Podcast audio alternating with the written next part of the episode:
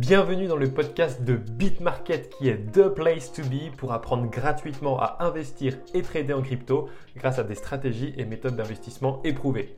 Je m'appelle Willy Lebon, je suis entrepreneur et investisseur depuis 2018 ainsi que l'auteur de la newsletter BitMarket. Ma vision, c'est de fournir humblement à celles et ceux qui en ont l'envie et l'ambition tous les éléments qui m'auraient fait gagner du temps et de l'argent à mes débuts en crypto-monnaie. Et dans la philosophie de BitMarket, il y a aussi les valeurs d'authenticité et d'honnêteté. C'est pourquoi j'aime recommander à mon audience d'investir uniquement via la plateforme QuantFury qui est la seule plateforme 100% transparente avec ses utilisateurs. Il y a zéro frais sur la plateforme, zéro manipulation des cours sur Quantfiri, c'est vraiment une plateforme unique au monde. Ceci étant dit, place à l'édition de la semaine. Cher investisseur, je suis très heureux de te retrouver pour cette 21e édition de BitMarket parmi les 24 202 investisseurs du club. Pour cette édition, elle va être dédiée à l'investissement quantitatif qui demeure une méthode d'investissement peu connue mais terriblement efficace, tu vas le voir par toi-même. Donc l'investissement quantitatif, il couvre plusieurs disciplines, notamment l'investissement, le trading, les statistiques, l'intelligence artificielle et également la programmation. Donc pour faciliter et simplifier son appréhension par toi, parce qu'elle est assez technique, j'ai découpé cette édition en deux parties, à la fois théorie et pratique. Et avant de commencer, évidemment, si tu n'as pas lu les autres éditions, tu peux absolument toutes les consulter sur mon site internet bitmarket.fr et enfin, QuantFury est la seule plateforme qui permet d'investir et de trader à la fois en bourse et en crypto, sans frais et sans manipulation des spreads. C'est pourquoi je l'utilise à titre personnel et te la recommande chaudement. Surtout que QuantFury t'offre jusqu'à 250 dollars en crypto ou en action à ton inscription. Il te suffit d'utiliser le code d'invitation Willy et d'approvisionner ton compte. Et j'ai également fait un tuto vidéo sur la plateforme QuantFury que j'ai publié sur YouTube. Alors, au sommaire de cette édition, on va avoir deux parties. La première, théorie, qui va être le système d'investissement quantitatif qu'on appelle le DIX. Et ensuite, la deuxième partie qui va être pratique, à savoir l'investissement quantitatif qu'on va appliquer au Bitcoin. Alors, passons directement à la première partie, le système d'investissement quantitatif DIX. Alors, l'investissement quantitatif utilise à la fois des données, des informations et des modèles pour affiner les prises de décision d'investissement. Donc le système DIX décrit les relations entre les données, donc le D de données, le I de information, le C de connaissance et le S de sagesse. Alors, on va faire une brève définition de tous ces termes. Alors, on va commencer avec les données.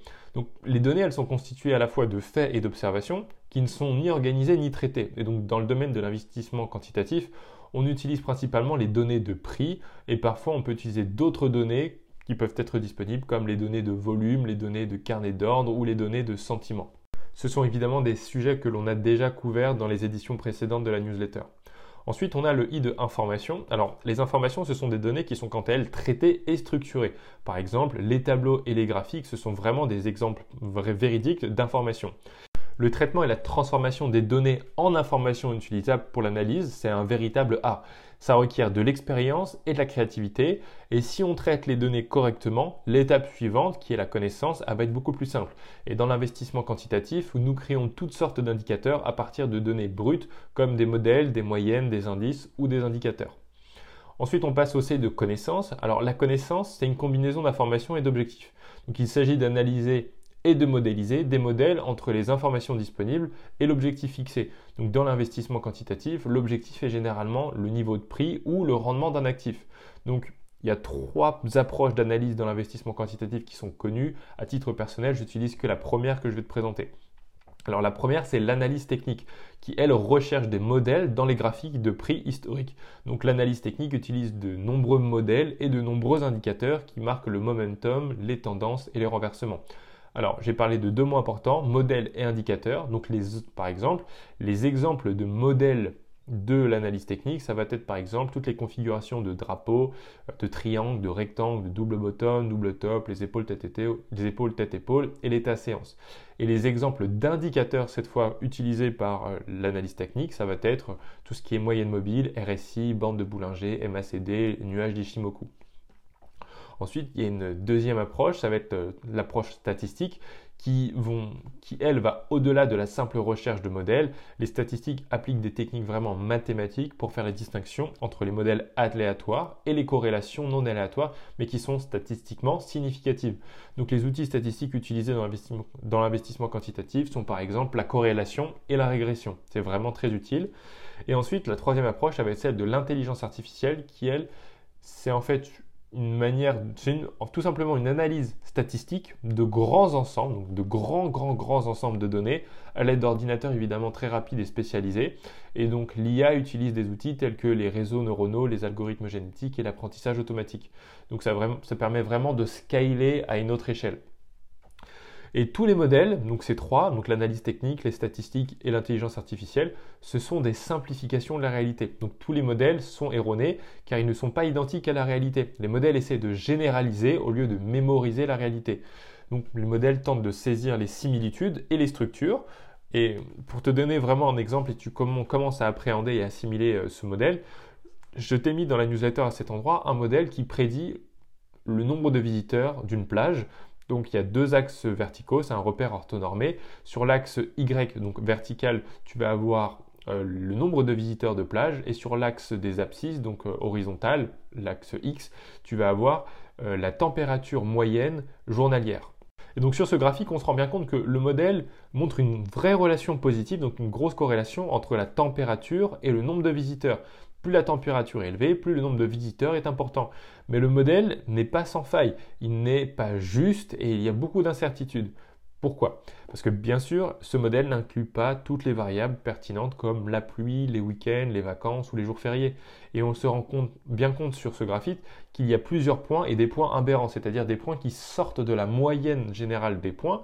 Et on pourrait très bien se dire qu'il euh, y a eu un phénomène de pluie qui pourrait avoir causé la valeur aberrante qui est de 87 Fahrenheit le jour où il y a eu 130 visiteurs, tout comme il pourrait y avoir eu un, week-end de jour férié qui a causé la valeur aberrante de 89 Fahrenheit le jour où il y a eu 525 visiteurs. Ensuite, euh, la dernière étape de ce système, c'est le DIX, donc on arrive sur le, S de sagesse.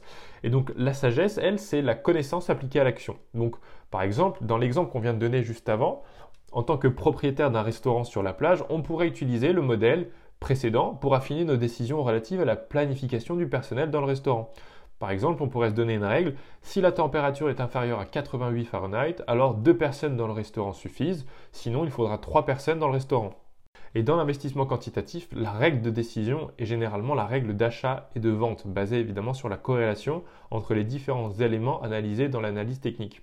Et une étape cruciale dans l'élaboration de règles d'investissement quantitative, c'est le backtesting. Alors le backtesting, ça consiste à évaluer les performances d'une règle de trading sur une période historique, donc c'est-à-dire sur la période la plus longue possible, pour évaluer à la fois les risques et le rendement.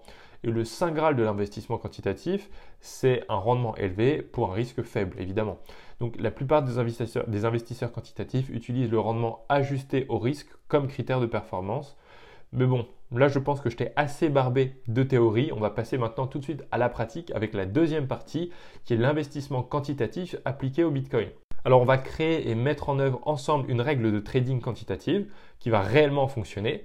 Donc cette règle de trading va être super simple parce qu'elle va être basée sur deux, éléments. D'une sur les données mensuelles du Bitcoin. Quand je dis données, ça va être les données de prix notamment. Et le second point, ça va être l'indice de force relative qu'on appelle le RSI. Alors l'objectif, ça va être de surperformer le BTC Buy and Hold. Alors le Buy and Hold, c'est-à-dire que tu détiens, tu as acheté du Bitcoin et tu le détiens sans jamais le vendre et tu en fait tu vas utiliser le temps dans l'espoir que la valeur du Bitcoin que tu as acheté va s'apprécier avec le temps. Donc c'est ça le Buy and Hold, c'est d'acheter et ne jamais vendre. Donc un exemple de Buy and Hold sur Bitcoin, ça va être par exemple tu as acheté un Bitcoin en avril 2011 pour 3,5 dollars. Évidemment, le cours du Bitcoin était très bas à cette époque. Et si tu l'avais conservé jusqu'en juillet 2022, ce Bitcoin, tu aurais toujours un Bitcoin, mais la valeur de ce Bitcoin, elle serait de 23 322 dollars, ce qui représenterait un rendement annualisé de 119%, ce qui est colossal.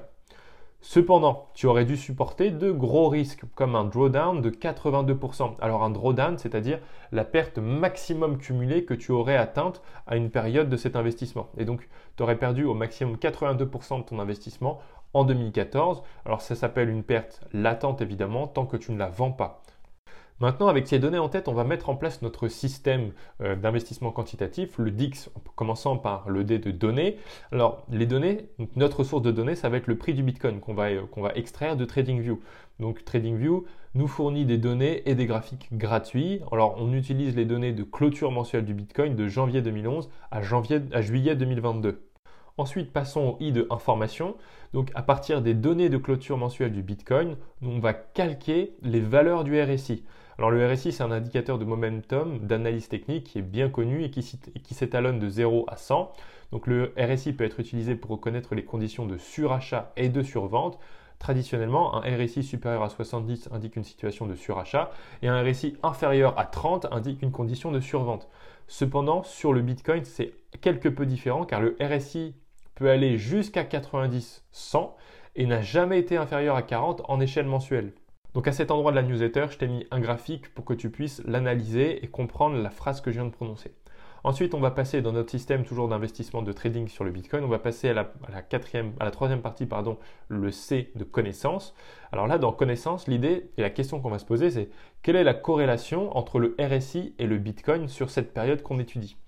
Alors là, on va se rendre compte que sur chaque point haut du Bitcoin, on a un point haut sur le RSI et que sur chaque point bas du Bitcoin, ça correspond également à un point bas sur le RSI, toujours en échelle mensuelle.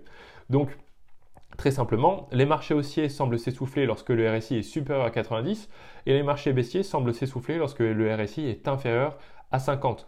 Donc on peut utiliser ce modèle pour une règle de trading qui va éviter les marchés baissiers et qui va aussi surpasser les rendements du Bitcoin si on faisait tout simplement du buy and hold.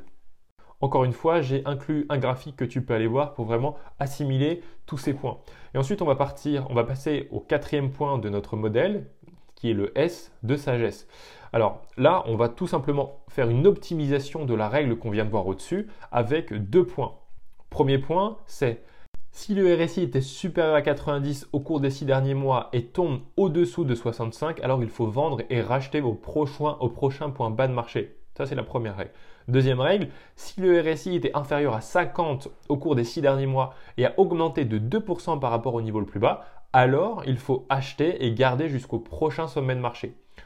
Pour rappel, la, situation initiale du buy and hold, c'est celle-ci. Si tu avais acheté un Bitcoin en avril 2011 pour 3,5 dollars et que tu l'avais conservé jusque en juillet 2022, tu aurais toujours un Bitcoin, mais ce Bitcoin ne vaudrait plus 3,5 dollars, mais 23 322 dollars, ce qui représente un rendement annualisé de 119%. Dans ce cas-là, tu aurais dû supporter de gros risques, comme un drawdown maximum de 82% en 2014. Maintenant, avec cette nouvelle règle de trading qu'on vient d'introduire et sur laquelle il y a deux composantes, qui est vraiment très très simple, entre janvier 2011 et juillet 2022, on aurait effectué 8 transactions, donc d'achat et de vente, et transformé le capital de départ de 3,5 dollars en avril 2011 en 229 000 dollars, soit 10 bitcoins en juillet 2022.